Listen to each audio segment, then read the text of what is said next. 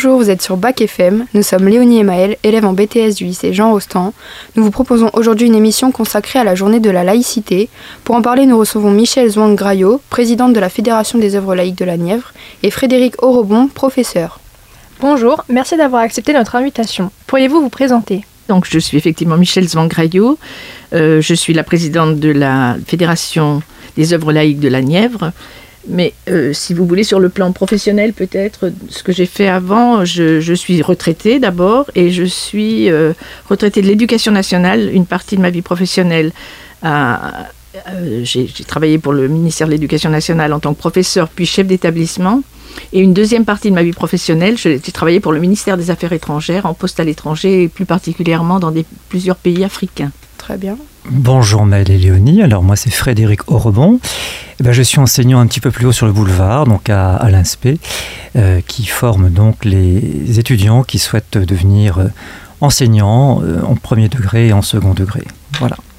Est-ce que vous pourriez expliquer à nos auditeurs ce qu'est la Fédération des œuvres laïques et quelles sont ses missions? Oui, avec plaisir. Alors, la Fédération des œuvres laïques de la Nièvre, c'est une association type loi 1901, reconnue d'utilité publique et qui a été créée en 1931. C'est un mouvement local qui fédère euh, sur l'ensemble du territoire environ 200 associations et environ 5000 adhérents.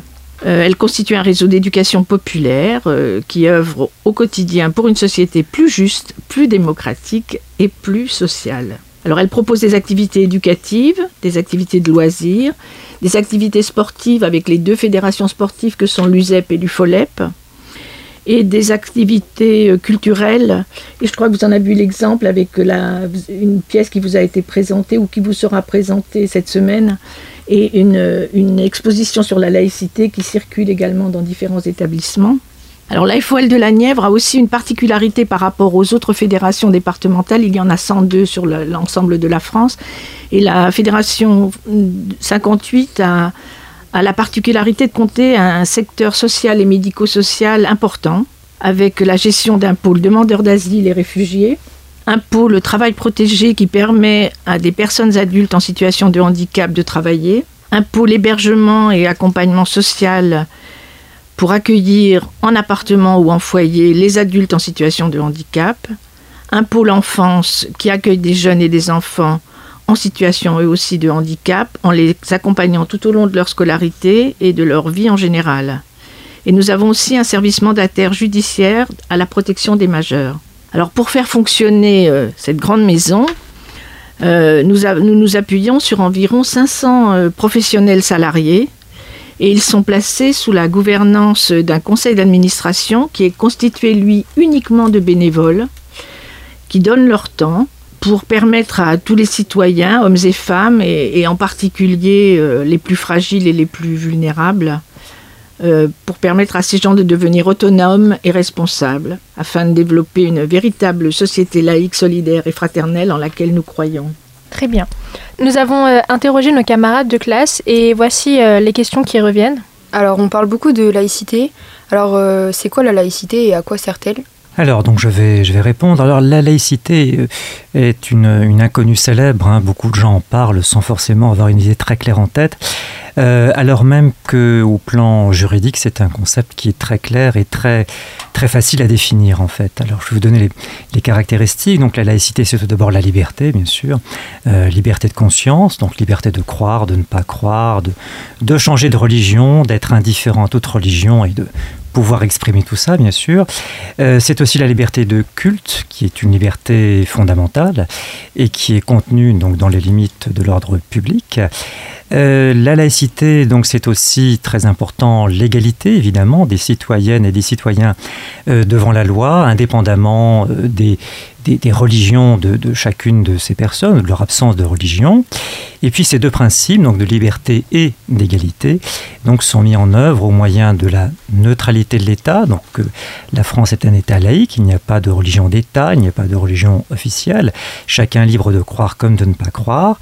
Et d'autre part, donc, le deuxième moyen qui permet de, de faire vivre, de, mettre en œuvre ces principes de la laïcité, c'est bien sûr donc la séparation des églises et de l'État, donc qui, qui a été faite donc le 9 décembre 1905, et c'est la raison pour laquelle donc le 9 décembre est devenu donc depuis la, bah, la journée de la laïcité justement. Voilà. Pourriez-vous nous citer des exemples concrets illustrant euh, sa mise en œuvre dans la société? Alors, des exemples concrets, oui, il y en a, il y en a beaucoup. Hein. Donc, euh, effectivement, euh, chacun est libre dans la rue de porter des signes religieux ou de ne pas en porter. On peut parler de religion, on peut ne pas en parler. voilà, donc il n'y a pas non plus, je crois que c'est dans une question un petit peu plus loin, il n'y a pas non plus de délit de blasphème. On y reviendra un petit peu plus loin peut-être. voilà, et, donc c'est un régime très, très très large, euh, voilà. Très bien. Alors, euh, du coup, en quoi ça favorise la protection des droits individuels?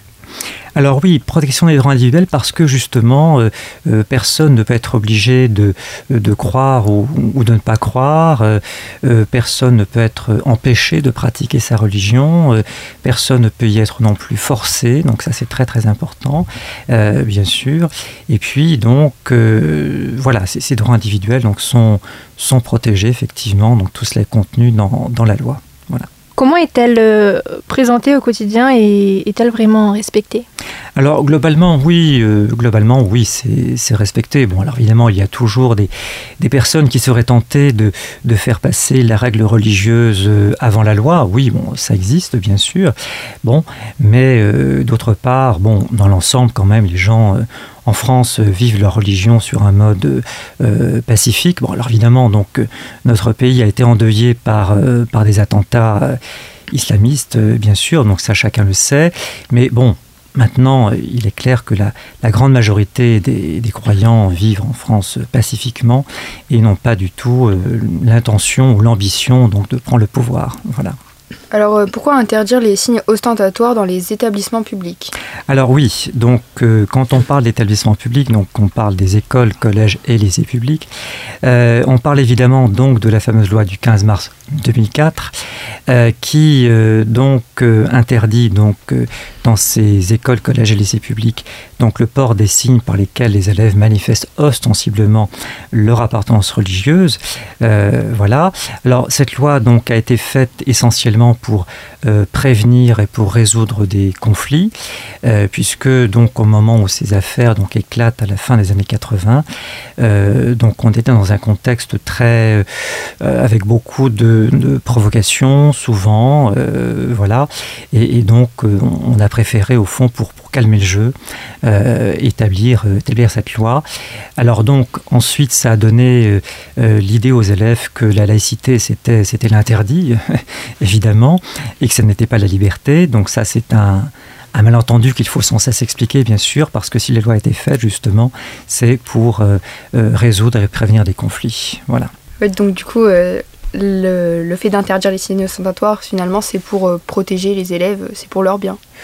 Oui, ça a été présenté comme ça et je pense que oui, oui, c'est une comment dire, c'est une disposition, voilà, de préservation, de sécurité. Euh, bon, maintenant évidemment, en dehors des établissements scolaires, euh, des écoles, collèges et lycées publics, vous êtes libre de porter ou pas des signes religieux, hein, bien sûr. Et donc cette, cette restriction n'existe donc que dans les écoles, collèges et lycées publics. Elle n'existe pas à l'université, euh, voilà, et elle n'existe pas non plus dans les établissements privés. Voilà, alors donc, euh, Donc vous venez de répondre à la question suivante. Le principe de laïcité s'applique-t-il dans les établissements publics voilà, privés donc, Dans les établissements privés, donc cette loi ne s'applique pas. Alors les chefs d'établissement ont la possibilité, dans leur règlement intérieur, euh, d'introduire donc des, euh, des dispositions qui ressemblent à celles de la loi du 15 mars 2004. Ils peuvent le faire, euh, mais c'est de leur, de leur compétence personnelle.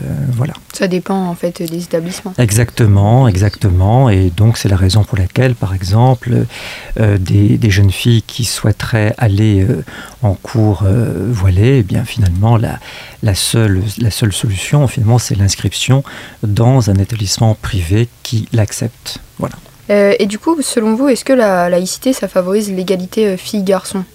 Alors, donc, en matière d'égalité filles-garçons, donc, la, euh, bon, l'égalité filles-garçons n'est pas la finalité principale hein, de, la laïcité, même si aujourd'hui on est tenté de, le présenter comme ça. Euh, voilà. Bon, maintenant, ce qu'on peut quand même ajouter, ce qu'on peut préciser quand même, c'est que généralement, c'est dans les États euh, laïques, il n'y en a pas tant que ça d'ailleurs dans le monde, où l'égalité filles-garçons est la, est la, mieux respectée quand même, euh, parce que justement, dans ces États, le poids des interdits religieux est beaucoup plus faible. Et puis, d'autre part, bon, il faut quand même aussi reconnaître que dans les, dans les religions monothéistes, les femmes ne sont pas toujours très très bien vues, ne jouissent pas toujours de beaucoup de liberté. Alors, ça dépend bien sûr des États, euh, évidemment, mais disons que, bon, voilà, dans les États dans lesquels la religion a moins, moins de poids, généralement, l'égalité filles-garçons se, se porte mieux. Voilà ce qu'on peut dire. D'accord, je vous remercie. Mais je suis d'accord avec vous. Merci. Donc, euh, au nom de la liberté des religions, euh, le blasphème est interdit. Est-ce vrai ou bien faux? Alors, le blasphème. Alors, le blasphème, donc, euh, effectivement, alors le blasphème est interdit. Alors, je ne dirais pas tout à fait les choses, les choses comme ça. voilà. Alors, avant, jusqu'avant la Révolution française, donc, 1789, il existe donc dans les lois en France un délit de blasphème. Et donc, on peut être incarcéré, euh, voire torturé, malmené, euh, exécuté, condamné à mort, etc. Euh, parce qu'on a dit des paroles jugées offensantes contre la religion, par exemple, ou parce qu'on s'en est pris au symbole de la religion. donc il y a des affaires célèbres, hein, comme par exemple celle du chevalier de la Barre hein, dans les années 1750. bien. Et, et donc en 1791, donc le délit de blasphème est aboli. Euh, donc ce qui fait que, et donc ça va donner lieu, euh, donc ça s'exprime notamment pardon, euh, dans l'article 10 de la Déclaration des droits de l'homme et du citoyen, qui fait que, et eh bien, finalement, libre à chacun de croire ou de ne pas croire, et d'autre part, donc, eh bien, on, va, on va estimer justement que, que, voilà, que, que, les doctrines religieuses ne sont pas, ne sont pas protégées, elles peuvent faire l'objet de, de, critiques, parfois énoncées en, dans des termes très brutaux par ailleurs. Euh, bien, euh, en revanche, les, on ne peut pas, on peut pas injurier quelqu'un en raison de sa religion. Donc ça, c'est ça, c'est passible des tribunaux. Mais les doctrines religieuses, on peut faire l'objet de critiques comme n'importe quelle doctrine euh, politique, par exemple. voilà. Alors, lors d'une sortie scolaire, une jeune fille de confession musulmane peut-elle être voilée? Alors la réponse, bah, la réponse est très simple, la réponse est non. Alors c'est sûr que ça peut, ça peut un petit peu étonner parce qu'on peut se dire, bah voilà, on est dans la rue et dans la rue on a le droit, euh, bien sûr. Donc parfois ça crée quelques malentendus, c'est arrivé déjà. Euh, bien. Euh, maintenant, ce qu'il faut, alors pourquoi c'est interdit? Alors pour une raison très simple, c'est que quand on est en sortie scolaire, en fait, c'est l'école qui se fait à l'extérieur, c'est l'école qui se déplace dans la rue avec son règlement. Et quand on est en sortie scolaire, bah, finalement, on est à l'école, mais en dehors de l'école. Et c'est donc la raison pour laquelle donc euh, on va on va demander aux élèves euh, voilà de de faire comme si on était en classe et donc par conséquent de ne pas porter des signes religieux alors même qu'on est à l'extérieur. Voilà mais est-ce que c'est pas le fait que euh, ces personnes soient euh, sous la responsabilité d'un professeur aussi Oui, bien sûr, bien sûr, c'est également lié, tout à fait, bien sûr, puisque en sortie scolaire, on est à l'école avec évidemment un accompagnant, euh, avec un enseignant ou plusieurs enseignants. Par conséquent, donc la loi s'applique, y compris dans cette circonstance-là. Peut-on donc obtenir une autorisation d'absence pour une raison de fête religieuse? Alors oui, bien sûr, c'est prévu par les textes, euh, évidemment. Euh, donc euh, il y a des circulaires qui paraissent régulièrement à ce, sujet. et c'est un sujet donc auquel d'ailleurs l'éducation nationale est très sensible, puisque lorsqu'on va publier les calendriers des, des dates d'examen, par exemple, on va toujours prendre, prendre ses précautions et faire en sorte donc que ces dates d'examen ne tombent pas le jour de, grandes fêtes religieuses. Hein. Donc c'est un sujet qui est pris très au sérieux quand même par l'administration. On y est très attentif, tout simplement parce que la liberté de culte est une liberté protégée et que si par exemple un examen se déroulait le jour d'une grande fête religieuse, donc, eh bien, donc on pourrait justement à juste titre considérer que là, la liberté religieuse n'est pas respectée, donc on y fait très très attention. Et pour mémoire, d'ailleurs, il faut se souvenir aussi que, que proportionnellement à sa population, donc la France euh, abrite la plus grande communauté juive, la plus grande communauté musulmane également, et également, et ça c'est moins connu, la plus grande communauté bouddhiste aussi. Voilà. Donc ça importe un peu sur la question suivante. Est-ce que la laïcité est un principe universel? Alors un principe universel, eh bien, eh bien non, justement, puisque euh, finalement c'est un principe qui existe dans quelques États bon, à peu près une dizaine ou une quinzaine selon la manière dont on compte. Hein, euh, voilà, bien. Euh, ce qui est propre aux, États qui connaissent ce principe, c'est généralement qu'il s'agit d'États démocratiques. Euh, voilà. Et dans les États donc, qui ignorent ce principe, généralement on est dans des États qui sont soit très autoritaires, soit carrément pas démocratique du tout. Et ce sont des États dans lesquels, ben, voilà, euh, au quotidien, euh, être athée, euh, être membre d'une religion minoritaire, être homosexuel ou être une femme, ben, c'est c'est très compliqué, voire, voire impossible. Et, d'ailleurs, si vous suivez l'actualité, vous voyez qu'en ce moment, ben, en, Iran, ça n'est pas simple pour les femmes qui justement souhaitent ne plus porter le voile, euh, par exemple. De même que dans, euh, par exemple, en, Chine, les, musulmans font l'objet de persécutions euh, récurrentes. et donc ces États ont comme point commun justement de ne pas être des démocraties, c'est le moins qu'on puisse dire. Voilà. Je vous remercie. Donc nous allons aborder un sujet sensible qui a été réalisé donc à la rentrée. Euh, l'interdiction de l'abaya ou du camis dans les établissements scolaires à la rentrée, euh, qu'est-ce que vous en pensez Qu'est-ce que vous pouvez nous en dire? Voilà, alors donc on va faire, bah, là on va continuer à faire un petit peu de droit justement. Alors l'abaya, le camis, donc euh, sujet qui a été réglé à la, à la rentrée 2023, euh, voilà, par le, par le ministre de l'Éducation nationale, Monsieur Gabriel Attal. Alors donc comment, euh, comment ça marche? Alors pour comprendre la, la, manière dont le problème a été réglé, il faut se tourner donc vers la circulaire d'application de la loi du 15 mars 2004 et notamment vers le point 2.1. Donc là, on va être un petit peu technique. Et ce point, donc, vous dit que les signes tenus qui sont interdits sont ceux dont le port conduit à se faire reconnaître, à se faire immédiatement reconnaître par son appartenance religieuse. Voilà. Donc, euh, donc voilà ce que dit la phrase. Bien. Donc, euh, à la question de savoir si le camis ou la baya conduit à se faire immédiatement reconnaître par son appartenance religieuse. Euh, il se trouve que le Conseil d'État a répondu oui à la question. Et comme dans ce domaine-là, donc c'est le Conseil d'État qui, dont, dont l'avis fait, fait autorité et a été repris par le ministre. Donc c'est comme ça que la question a été réglée. Voilà. Alors évidemment, euh, il y a eu toute une, toute une comment dire, euh, euh, je dirais pas une contestation, mais une critique de la part notamment du, du Conseil français du culte musulman, en disant que la baya et le camis ne sont pas des vêtements religieux, euh, ce qui d'ailleurs est confirmé par beaucoup d'imams, hein, et vous le diront, ils vous diront qu'il n'y a pas de, voilà, que en dehors du voile islamique, donc il n'y a pas de vêtements spécifiquement religieux, et, la baya et le camis n'en sont pas, bien. Or, il se trouve que dans ce domaine-là, euh, c'est l'avis du Conseil d'État qui est prééminent, et donc le ministre n'a fait que suivre en fait euh, l'avis énoncé par le Conseil d'État. Voilà, c'est aussi simple que ça.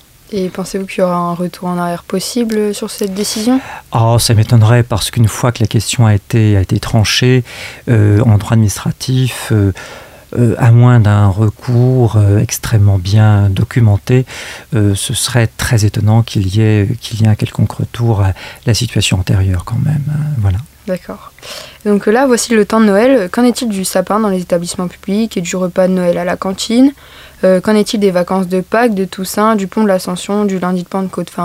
Toutes les fêtes euh, dites chrétiennes qui sont instaurées en France Alors, fêtes dites chrétiennes, fêtes euh, chrétiennes tout simplement, hein, bien sûr, et, plus spécifiquement euh, catholiques, bon, même si certaines sont fêtées par les protestants par ailleurs, ou par les orthodoxes. alors, donc, évidemment, il y a des... Notre État est laïque, bien sûr, religion et politique sont, sont séparés, donc ça, on l'a déjà dit. Bon, maintenant, il y a aussi les, usages, évidemment, qui qui dure, qui s'installe dans, la durée. Euh, voilà, bien.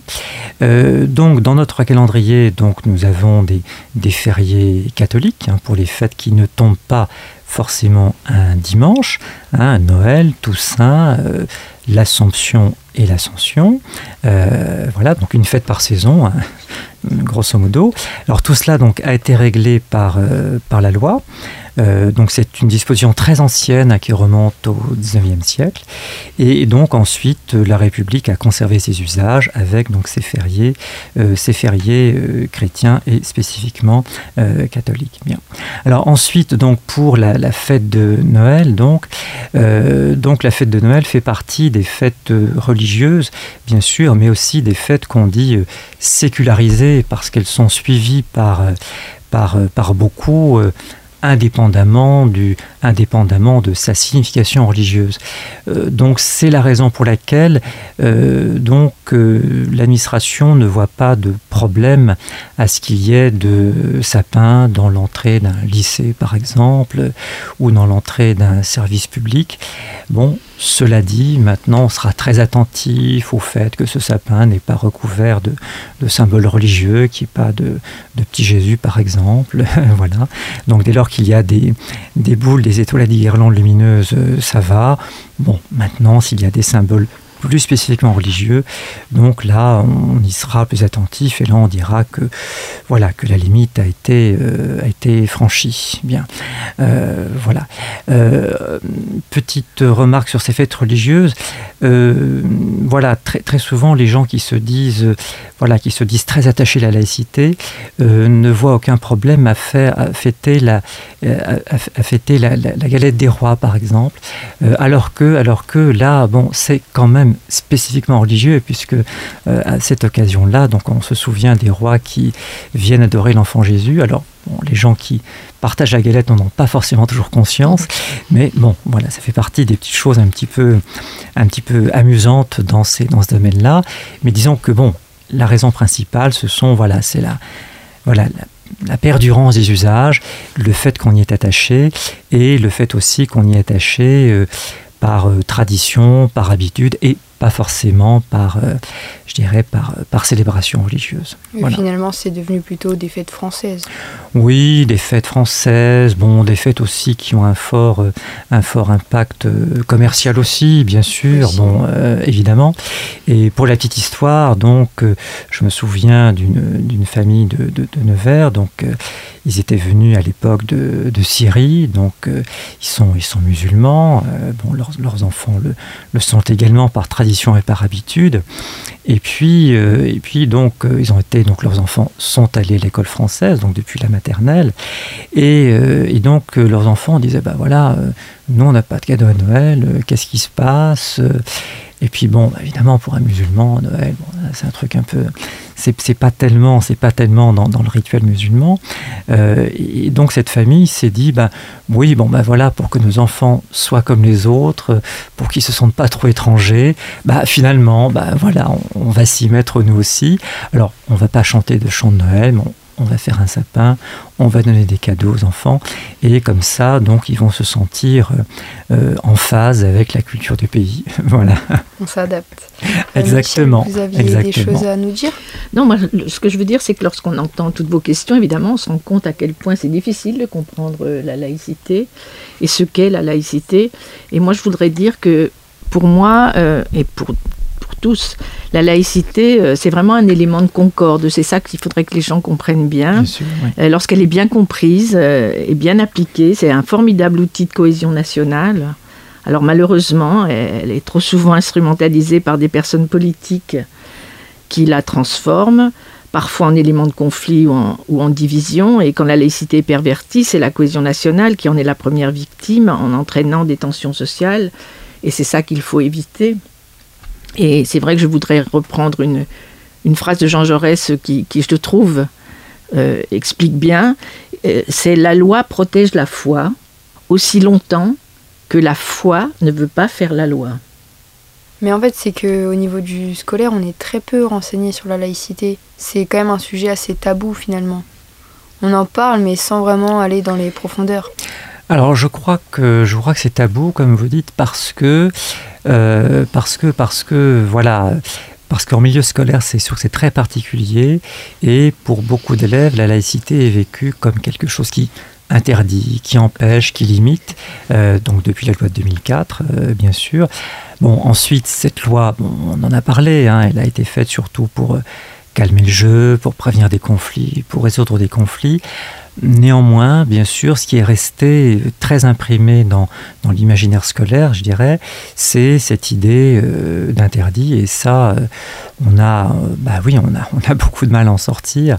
Et, et, justement, quand on, quand on sort de cette question-là, quand on ne voit pas que cette question-là, ben, on se rend compte que la laïcité, c'est d'abord un régime de liberté, ça c'est très très important, et qu'il y a beaucoup de pays dans lesquels on ne, jouit pas de cette liberté, et, ça je crois qu'il faut l'avoir présent en tête, et qu'il y a beaucoup de pays dans lesquels appartenir, à une minorité religieuse, c'est très compliqué, euh, ou alors on le fait de manière très clandestine, bien sûr, euh, ou alors dire qu'on est athée, c'est prendre un très gros risque, justement, et, et, on ne se rend pas toujours compte, justement, de ben voilà, la chance qu'on a, tout simplement, d'être dans un pays laïque. Donc merci d'avoir répondu à nos questions et de nous avoir permis euh, d'en connaître plus sur la laïcité. C'est vrai que c'était enrichissant, donc merci à vous. Donc vous étiez en compagnie de Léonie et Maël, élèves de première BTS du lycée Jean Rostand, et de nos invités Michel Zwangrayo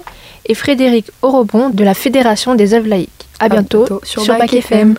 Merci. Merci, à bientôt.